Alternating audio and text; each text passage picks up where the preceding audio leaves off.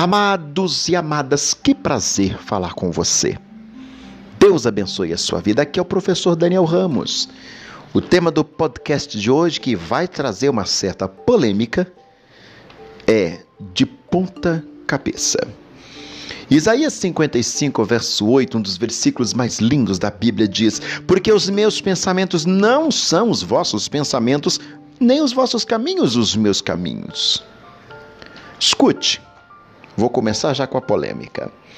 Há muitas coisas que me intrigam sobre Jesus.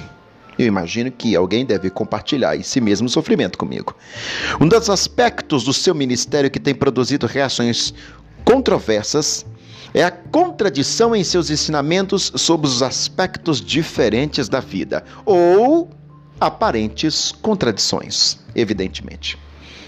Ao seguirmos em nossa jornada da vida, Podemos pensar que já descobrimos tudo e que nossos padrões de pensamentos e comportamentos para viver o dia a dia estão profundamente arraigados. Todavia, Jesus nos interrompe em meio às nossas rotinas e nos chama para um novo e melhor caminho. Mas cuidado!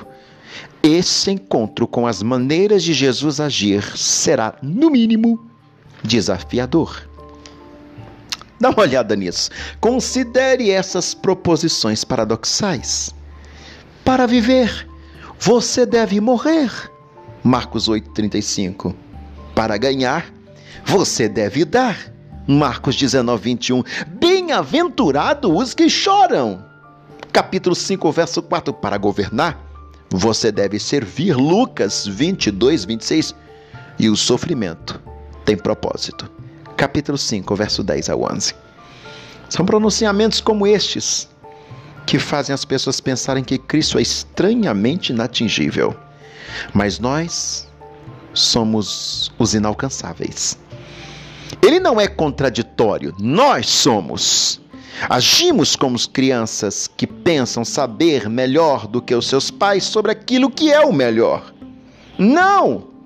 Não me admira que Deus nos tenha dito: Meus pensamentos não são os vossos pensamentos, nem os vossos caminhos, os meus caminhos. O versículo que nós lemos no início, Isaías 55, verso 8. Portanto, em vez de confiar em nossos instintos desordenados, vamos pedir que Deus nos ajude a refletir as suas maneiras de agir.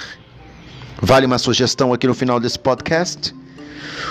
O que pode parecer desordenado para nós está na posição certa para Deus.